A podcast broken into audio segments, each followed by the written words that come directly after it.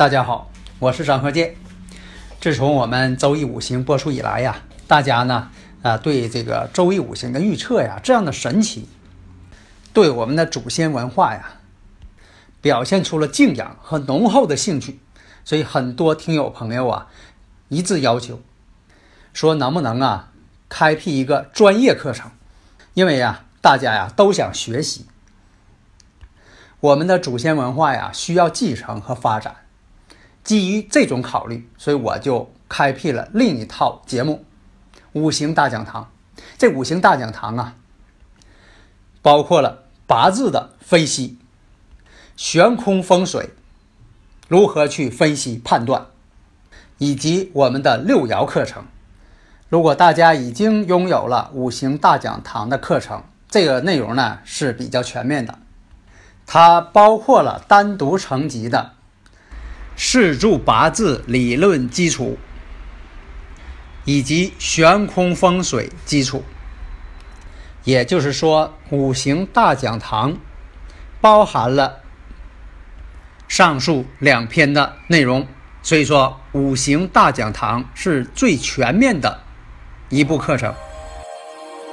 解读易经密码，资深风水学讲师张鹤剑带领大家揭开易经的。神秘面纱，《周易新天地》五行解奥秘，请听《周易五行》。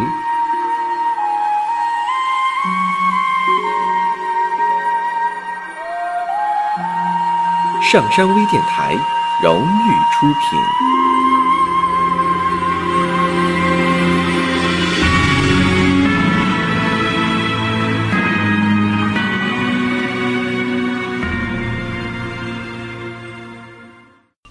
大家好，我是张鹤剑，周易五行现在继续开播。下面呢，我们看一下这个八字：辛丑、丙申、甲午、庚午。平时啊，有很多这个听友朋友，特别是年岁比较大一些的，家里边孩子啊也都长大了，或者是正好是呃十来岁、二十来岁这样，会出现一些逆反心理，不听家长的话。其实啊，有多种情况。第一呢。孩子本身的八字呢，可能就有逆反心理，大人说什么都不听。还有一种呢，大人本身就没有做好，没有在这个孩子面前呢树立威望。当然，这个威望不是说你打孩子啊，给孩子吓住了，你厉害啊，这叫威望，不是。威望什么呢？你说的事儿都对，你的社会经验，孩子都想去学借鉴。不是说你在这个社会上呢，你说什么都没做成功，是个失败者，然后你还这个教育孩子。那孩子当然不听了。那么下面呢，我就看这个例子啊，我们讲一下这个八字呢。我们看啊，辛丑、丙申、甲午、庚午。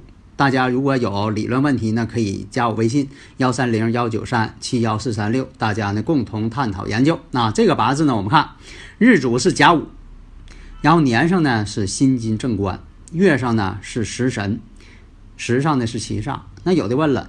说你张教授每回念八字怎么净这个天干上的呢？啊，地支上怎么也不说呢？地支就省略了，其实也应该说。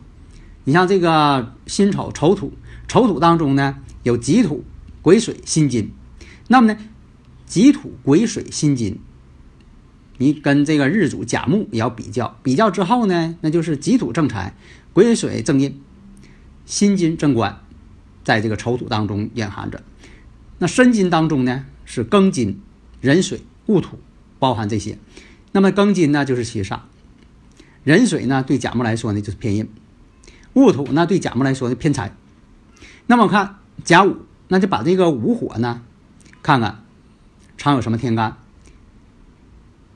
丁火、己土，就藏这两样。那么丁火呢，对甲木来说呢，伤官；对己土来说呢，正财。那午火呢，时上午火呢，也是一样，你都给它写出来更好。这个为什么首先都看这个八字当中天干呢？呃，以前我讲过呀，这天干就是植物的花苗，这表象的东西。这打个比方啊，就像说你到菜市场买蔬菜，你说买个白菜，买个韭菜，是不是？你是不是得看它这个韭菜叶啊？一看这叶是韭菜呀，那你说韭菜跟它摆着呢？你说我不看，你把那个刚才割那个韭菜根拿来，我看看。啊，我看看是不是韭菜根儿，然后我再买你上面韭菜。啊，可能也有这种人这么买，但是我没见过。那很多买韭菜一看它是韭菜就买韭菜呗。当然了，并不是说你不看，你看也是对的，啊，看看是不是你要那个品种。所以这个呢，你看了这个天干，再看一下地支，再把地支那里边的这个染色体再给它分解出来，然后你再给它排，当然这就更准确了。那好，我们分析一下这个八字。那日干，日干什么？甲午啊，这个甲木就是这个日主天干呐。甲木日主。你得看事先看什么月？一看申月，在申月，甲木生在申月，这肯定不行了，它不旺啊。这一看就是绝于时令了，不行了。那么再看日跟时，都是无火之地，这也是逢死地了，这也不行啊。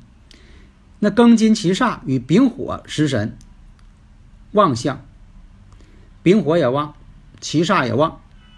日主呢，一片是克，要不就泄，要不就耗，没有生他的。那么呢，我们再看一下七煞，七煞庚金，你们庚金跟甲木，庚金克甲木，阳性的和阳性天干相克，那克我者呢阳呃这个阴阳相同，相同呢就是庚金就是七煞，庚金七煞在月上申金，申月啊，那就什么呢？旺相。又有辛金相帮助，为什么年上有个辛金正官？这是属于官煞混杂。你看这八字是官煞混杂。那么呢，在年上年上丑土，丑土呢还是生金的。这个官煞明显的这个特别旺，官煞混杂，七煞当令。因为啥呢？月就是申金，七煞当令，官呢也变为七煞。官多了也叫七煞，所以说为什么说啊命中是一位官星就行呢？你官星太多了，你说我都是正官，都是正官也变成七煞，所以这种情况官煞混杂，一律当七煞看，都是克自己的。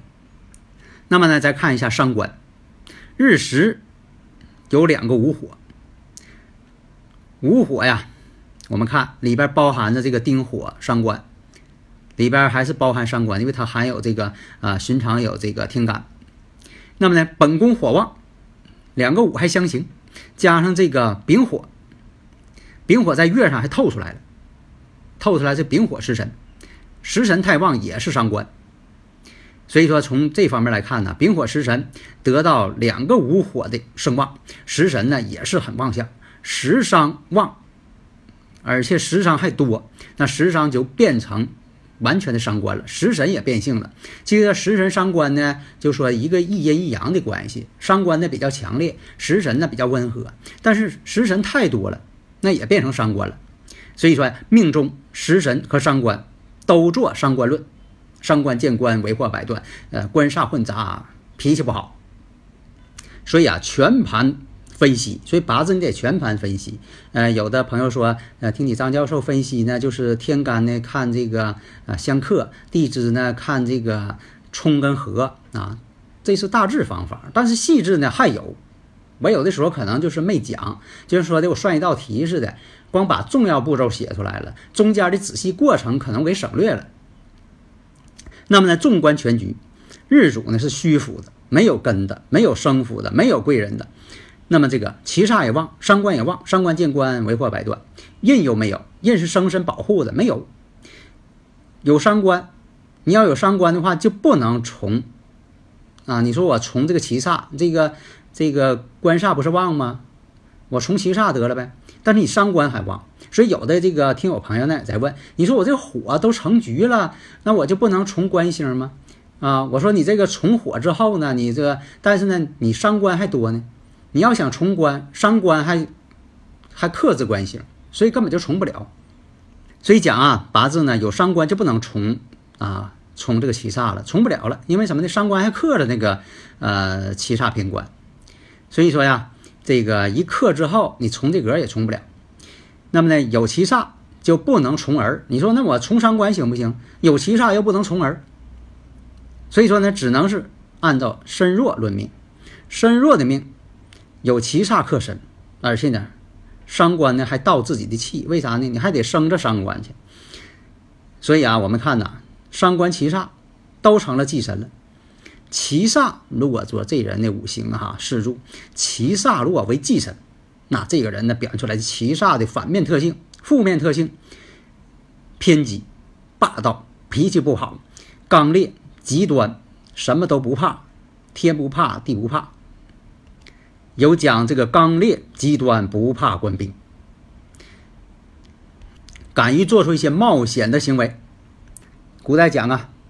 敢做出一些极端的事情来，所以啊，伤官呢又为忌神，伤官又为忌神呢，变成一种伤官的负面了，变成什么？任性、不服约束、残忍叛逆，把智慧都用在叛逆上了。日主呢又太弱，日主本身要太弱的话，有些事情呢又不能这个完全自主，好像这个身在江湖身不由己。所以这种八字呢，只能是放任自流，自甘堕落。所以有些家长就说了：“你看这孩子怎么就不学好呢？怎么教育他也不学好啊？可能这个生日时辰这五行信息当中啊，可能就含有这方面因素。那么大运呢，最初教的是乙未大运啊。刚才我也说了，上一讲我也讲过几次了。这大运不是说是走大运就是好运啊，它就叫大运。大运有好有坏。那么这个大运呢是乙未。为啥叫大运呢？因为它包含了十个流年在里边，十年一大运嘛。那么这个我们再看劫财木库也帮身，因为这个乙木啊是劫财，那乙木劫财在未土呢，其实呢未土当中也有根，所以这个未土呢这个木库哈也会帮乙木。那个时候呢，这个人呢年龄呢还小，读书时期，那么呢我们看命运。五火两个五火，一个未土，就差一个巳火了，巳午未了，就出现要是南方的这个火局了。火局伤官，伤官啊，这火是什么呢？它伤官呢？这伤官呢忘了，所以说伤官太旺，往往呢不好好学习了。为什么呢？伤官虽然代表聪明，但是太旺呢，学什么东西啊，精力不集中。所以啊，以前讲的这个驯兽师。问这个，呃，黑熊跟这个猴子哪一个好训？驯兽师说的黑熊好训。那有的人就不解了，说的这个猴子不是聪明吗？一教就会呀。他说就是差在这个聪明上了。这猴子太聪明了，精力根本就不集中。你怎么教他知道怎么偷懒？你教他他东张西望的，不知道想什么呢，是吧？还没有黑熊学的认真。所以伤官为忌神，有的时候根本就不学习，净想一些别的啊，游戏玩的挺好。那么再加上呢，五行当中、四柱当中这个七个七煞官煞混杂，官煞一混杂得了，喜欢打架，你就注意啊。如果说七煞官煞为用神的，不是这个，要是为用神才能好。如果说这官煞为忌神的，这个人他爱打架，说说话就动手。那么呢，大运呢又进入到这个甲午了，甲午大运。那么呢，看大运怎么看呢？那就是这个有一套计算公式啊。以前我在五行大讲堂中讲过怎么计算。你看他这个是七岁起运，七岁呢到十七岁就是乙未大运。这个甲午运是什么时候走的呢？十七岁，十七岁到二十七岁之前，这叫甲午。这甲午大运呢，本来呢命中呢就有两个午火，又来个午火，三个午火了。甲木呢，这本身呢，这个被火泄的已经不行了，三个午火自行，伤官更旺，所以说到十七岁戊午流年到戊午年的时候，这个五火呀变成四个了，这回不是三缺一了，四个凑齐了，四个五火一凑齐了，三观更旺了，反抗情绪，逆反心理，啊，根本就不能遵纪守法了，变得，结果这个孩子呢。根本就不学习，不听话，呃，纠结了一帮跟他同样的这些孩子，净做一些违法乱纪之事。所以这个八字呢，如果是在小时候呢，这个提前预测一下，提前看出来了，就应该呢让家长呢多往这个他适合这方面的去这个想学的东西发展。当然了，你不能让他学坏，是吧？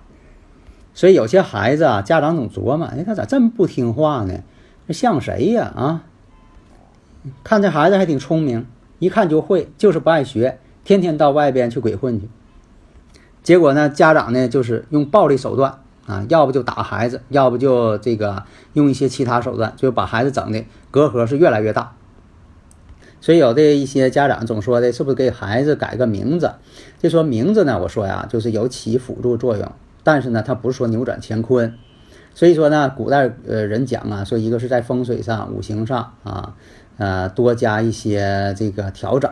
当然名字呢，一开始啊小时候就起好，如果后期如果长大了，你说你在这个改就费劲了，因为啊牵扯到很多方面，不是说你光把名字改了，你还得叫出去。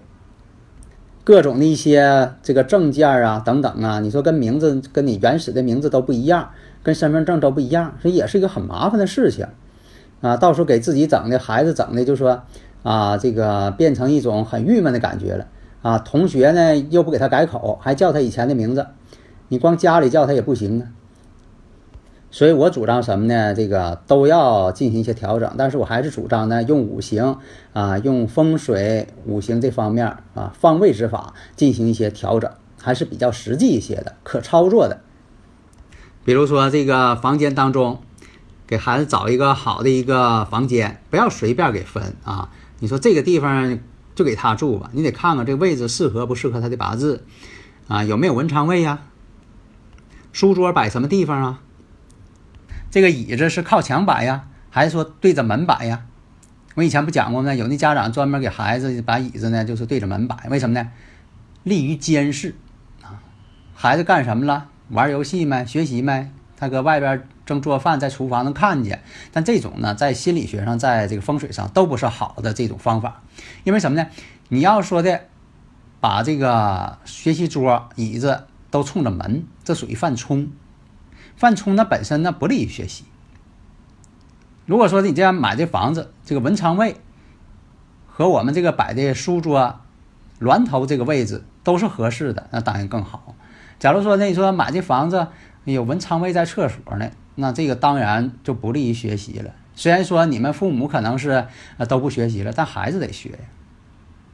所以在这方面，大家呢应该注意啊，把这方面的这个调整，对孩子呢要提前预测啊，不要有听信一些人说的这个孩子是不是小时候算呃并不好啊，没什么不好的，提前预防嘛啊，这个八字呢，这个算与不算啊，它不会变化，也不因为你不算而厚，也不因为你总算而薄，因为它是命运嘛，是基本上是不变的。但是呢，先算呢有好处，提前预防。